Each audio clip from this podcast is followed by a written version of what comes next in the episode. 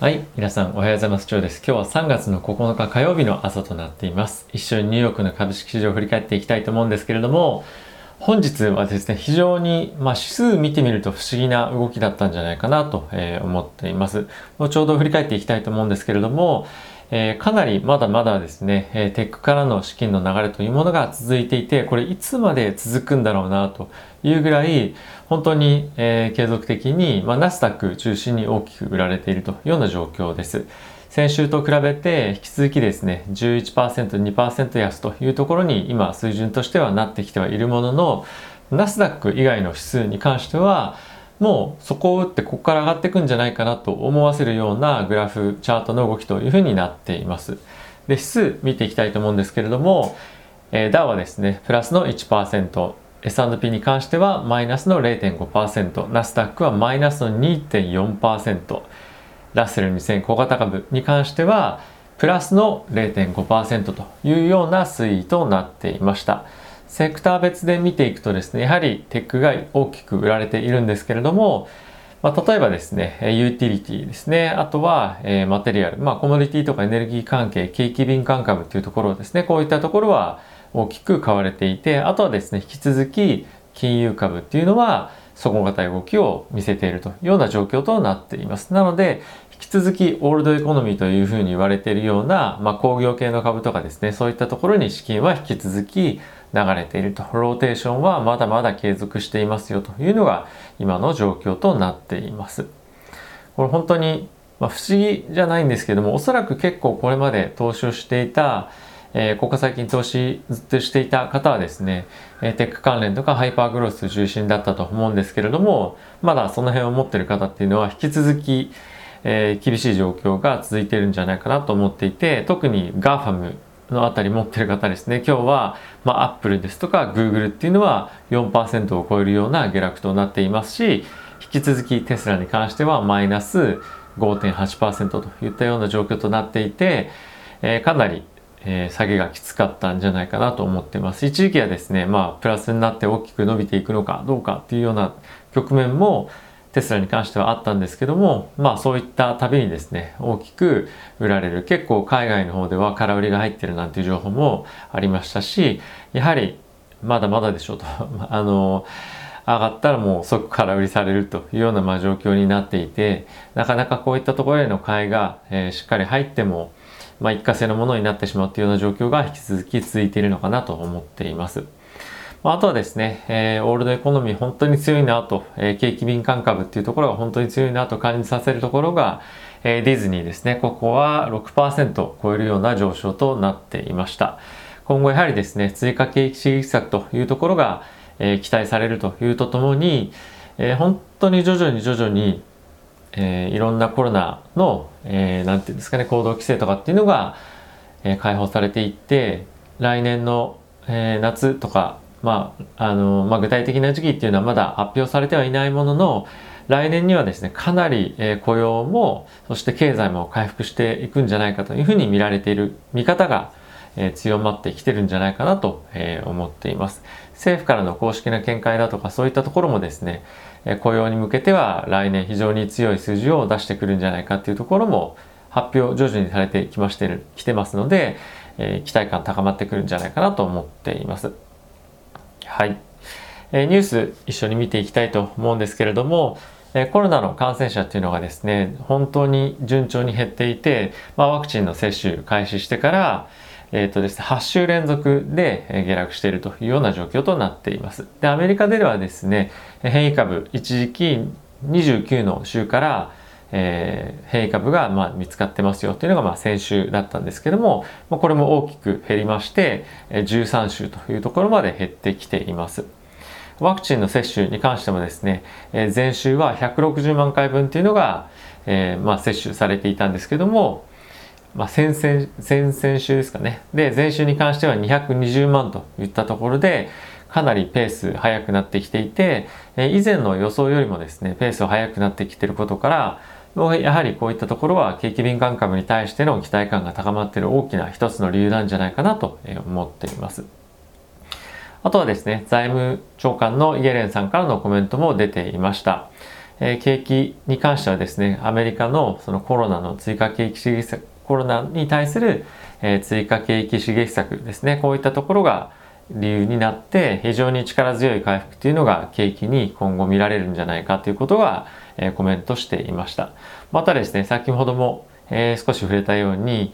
来年までにはですね、パンデミックの前の最大雇用の水準に戻るんじゃないかということもコメントとして出していました。まあ、これこれはですね、追加景気刺激策というところが大きな支えとなって景気が戻っていくんじゃないかというようなところのコメントとなっています。あとはですね、ここ最近の長期金利の上昇に関しては、インフレに対しての懸念というところではなくて、景気回復の期待というところが現れとなって金利上昇しているんですよというような、まあ本当にどういうふうに捉えていいかちょっとわからないようなコメントも出てはいたんですけれども、えー、ちょっとこうやっぱこういったところに関しては少し楽観的かなとは思いつつも、えー、追加景気刺激策がですね、えー、インフレ誘発につながる可能性があれば、え対処する方法はあるよというふうに、えコメントをしていました。これ継続的に出ているコメントなんですけども、全く具体性がないコメントっていうのもあってあまり本当にちゃんと考えてるのかなっていうのはあの印象を持たれる、えー、持ってしまうようなコメントかなと正直は思っています。えパウエルさんも FRB のパウエル議長もそうなんですけどもその同じことを言い続けることによってえネガティブな印象っていうのを少しマーケットに与えてるんじゃないかなと個人的には思ってます。なので具体的に本当に何ができるのかとかっていうのをまもう少し出してほしいなというのは、まあ、思いとしてはあるものの一方で、えこういった何かしらできるよできるよっていう言いながらも、まあ、本当は、まあ、財務財務省ですとか FRB としては少しこういったところで金利の上昇に対する体制っていうのをですねマーケットに持ってもらいたいっていうのも、まあ、実際もしかしたらあるのかなとも、えー、正直ちょっと勘ぐってしまったりもするのでまあ何かしらすぐに対応してくるようなことはもしかするとないのかなと、えー、ここ最近は思っています。はい。あとはですね、えー、給付金、追加景気刺激策による給付金なんですけれども、今回ですね、まあ、国民1人当たり、まあ、1400ドルというところが金額になっているんですけれども、まあ、これ可決次第にですね、速やかに支払われるというような対策をですね、今練っているというようなコメントが出ていました。一番最初のですね、え追加景気刺激策1200ドルだった時に関しては2週間かかってしまって、で、前回ですね、昨年末に起こあの行った1人当たり600ドルの給付金というのはですね、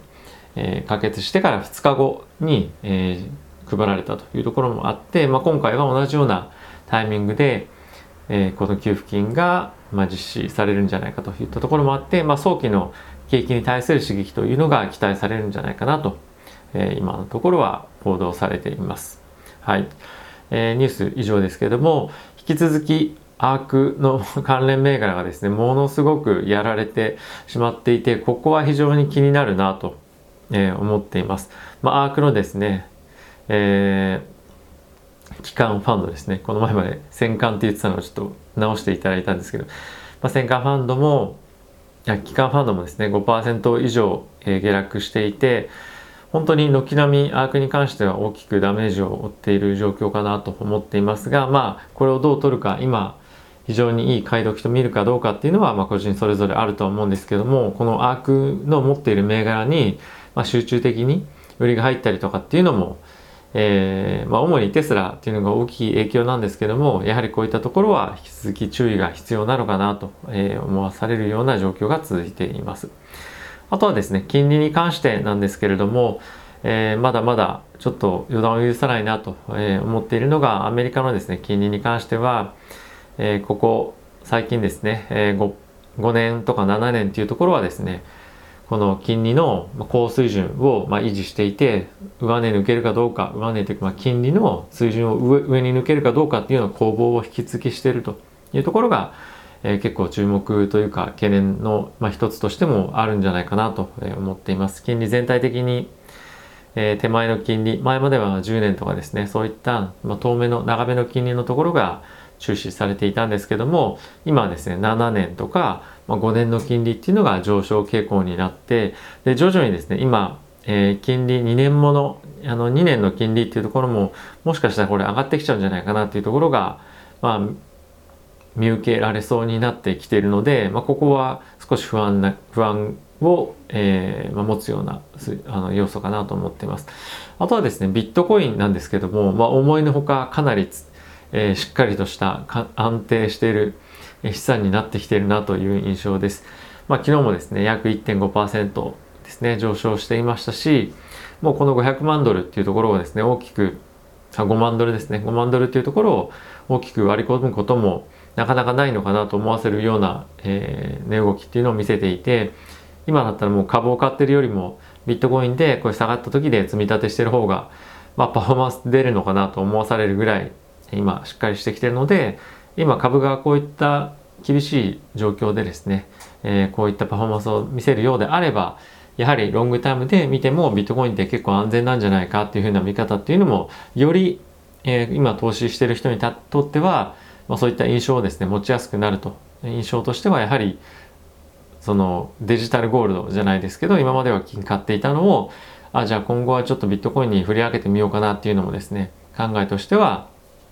いろんな企業も含めてですね、えー、なってくるんじゃないかなと思うのでこの辺の値動きは継続して注目していきたいと思っていますはい